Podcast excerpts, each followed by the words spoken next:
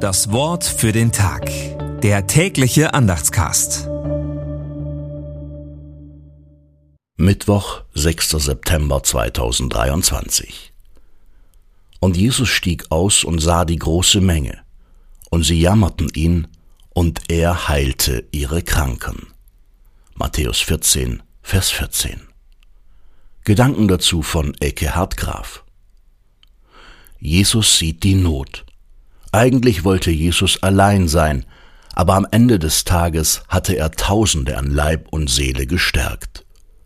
Der Grund dafür liegt in dem Wort, das Martin Luther mit Sie jammerten ihn übersetzt hat. Wörtlich steht da, es drehten sich ihm die Eingeweide um. Jesus sieht die Not der Menschen und wird aktiv. Er heilt die Kranken, die zu ihm kamen oder gebracht wurden. Er berichtet von der Liebe seines himmlischen Vaters.